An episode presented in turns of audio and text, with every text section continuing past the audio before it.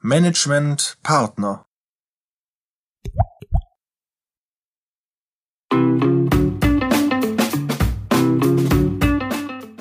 Hallo und herzlich willkommen beim Podcast von Management Partner,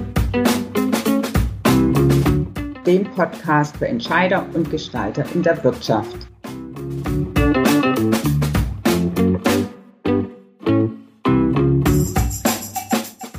Dies ist der dritte Teil unserer Podcast-Reihe über fünf zentrale Prinzipien der Unternehmensentwicklung. Wir arbeiten raus, auf welche Prinzipien es ankommt, damit Transformation gelingen kann. Was heißt Unternehmensentwicklung? Wir beziehen uns in dem Fall auf ähm, einen ganz konkreten Fall, nämlich den Transformationsprozess bei der Schwabe-Gruppe. Und den hat Management Partner jetzt seit vier Jahren unterstützt.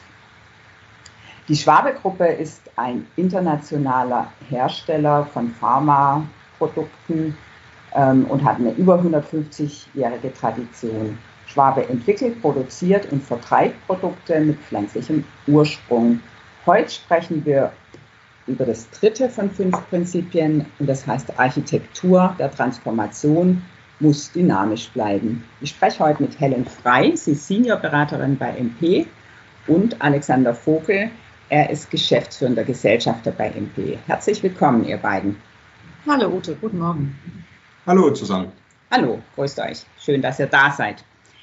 Ja, wir hören zunächst ein Zitat von Frau Dr. Balzer. Sie ist Mitglied im Group Executive Team oder kurz dem GET und dort verantwortlich für Marketing und Vertrieb bei der Schwabe-Gruppe. Im Rahmen äh, des Dialogforums ist dieses Zitat gefallen und wir hören mal rein. Frau Dr. Balzer, was ist denn äh, da erwähnenswert, gerade wenn wir nochmal internationale Zusammenarbeit fokussieren? Ja, unsere General Managers ist natürlich nochmal eine ganz andere Adressatengruppe als alles das, was wir hier so am Standort hatten.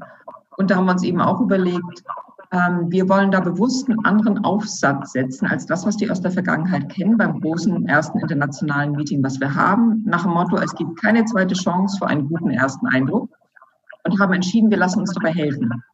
Wie machen wir das am besten, um einfach mal die Muster aufzubrechen, ein bisschen mehr Interaktivität reinzukriegen, vielleicht auch ein paar Übungen reinzukriegen. Und das haben wir gemacht. Und wir haben uns sogar bei dem Meeting wirklich von Managementpartner begleiten lassen. Die waren da vor Ort das haben wir natürlich in den Folgejahren nicht mehr gemacht. Da haben die uns noch hinter den Kulissen sozusagen beraten. Und das hatte für uns den riesen Vorteil, dass sie einmal das Setting erlebt haben und auch die handelnden Personen. Und danach war es dann sehr in sehr komprimiertem Zeitrahmen möglich, ähm, mal vorzubesprechen. Was haben wir denn vor mit dem nächsten General Managers Meeting? Wie denken wir uns das? Und haben uns da gute Tipps abgeholt. Man konnte punktuell weiterarbeiten. Das war sehr hilfreich.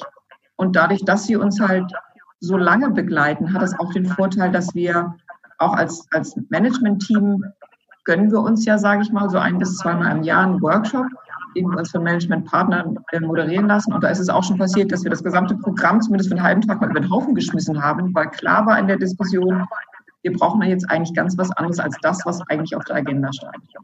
Finde ich sehr hilfreich. Ja, Alex, wie oft kommt es denn vor, dass, den, dass man den Plan ändern musste und die Agenda komplett umgeschmissen hat? Also die Agenda komplett umschmeißen, ähm, das kommt zum Glück nicht permanent vor, aber hin und wieder schon. Und Frau Dr. Balzer hat es auf äh, ein Meeting bezogen, ein, ein, des Group Executive Teams. Ähm, aber es gilt ja nicht nur für eine Meeting-Agenda, dass man justiert, sondern es gilt ja auch für den gesamten Transformationsprozess. Mhm. Wenn man nicht ähm, zwischendurch immer wieder justieren würde, dann entstünde ein Gap zwischen Plan und Realität. Und das ist nicht hilfreich. Mhm. Ja, Helen, wie siehst du das? Ja, Gap zwischen Plan und Realität, da fällt mir ein Vergleich ein, wenn ich ein Altbau äh, renoviere und vielleicht denke ich mir, ich hänge jetzt mal ein paar schöne Lampen hin und stelle dann fest, oh, jetzt muss ich die Wand aufmachen, die Elektrik komplett neu verlegen. Ja, also ist doch ein anderer Weg, als ich mir gedacht habe. Oder aber ich äh, ziehe einen alten Teppich hoch und drunter kommen wunderschöne Dielenboden zum Vorschein, ja, und merke, da sind Schätze da, die ich auch nicht geahnt habe. Also das kann in beiden Richtungen gehen und auch zu kleinen Ausflügen nach rechts oder nach links, auch wenn man einen sehr gut durchdachten Plan hat. Okay, sehr schöner Vergleich. Ähm, was ist eigentlich die Logik hinter so einem Transformation oder so, hinter so einem Prozess oder hinter der Architektur von so einem Transformationskonzept? Ja, das ist schön, dass du nach dieser Logik fragst, weil das ist das, was letztlich uns und auch unsere Klienten Sicherheit gibt, diese Klarheit.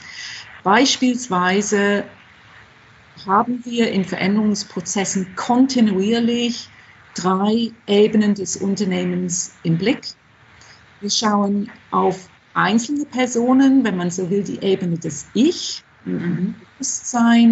Äh, Wirkkraft von Einzelpersonen, wo braucht es eine Unterstützung oder wie kann das ähm, optimal dann auch sich entfalten. Also die Ebene des Ichs, das ist ja oft einmal so ein Einzelcoaching-Angebot äh, oder, oder Anfrage.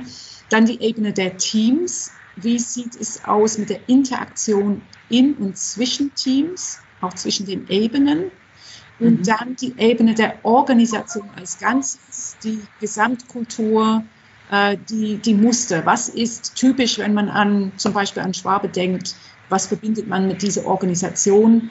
Ähm, und was möchte auch das Unternehmen, das man äh, da sieht, wenn man auf, auf dieses Unternehmen schaut? Also ich, wir und das Ganze, diese drei Ebenen.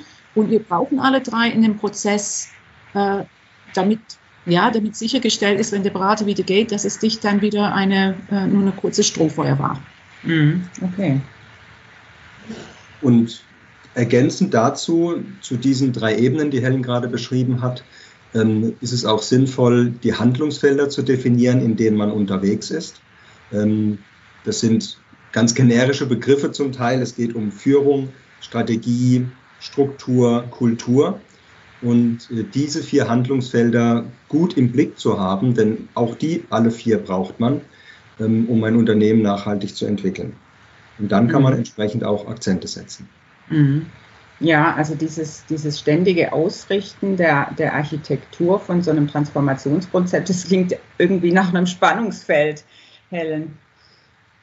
Ja, das ist ein Spannungsfeld. Es wird zunächst, äh, also in dem Prozess bei Schwabe, zunächst äh, intensiv besprochen auf der Ebene ähm, des Group Executive Teams. Und was ich verblüffend fand, immer mehr ähm, gelang es auf Zuruf sehr schnell Einigkeit zu haben, was ist jetzt dran. Das Wissen ist da ähm, und dann mit diesem Wissen, was ist jetzt dran, was, welche Akzente sollen es sein, im nächsten Jahr in die nächste Ebene reinzugehen und auch wieder zu spüren, das Wissen ist da, aber da kommt dann Perspektivenvielfalt rein, man bespricht es nochmal, justiert dann nochmal und da ist durchaus Spannung dann drin in diesem Gespräch äh, aus diesen unterschiedlichen Perspektiven heraus. Mhm. Dann kann man auch ganz schön eigentlich im Zeitverlauf beobachten, wie da so eine gewisse Übung äh, eintritt.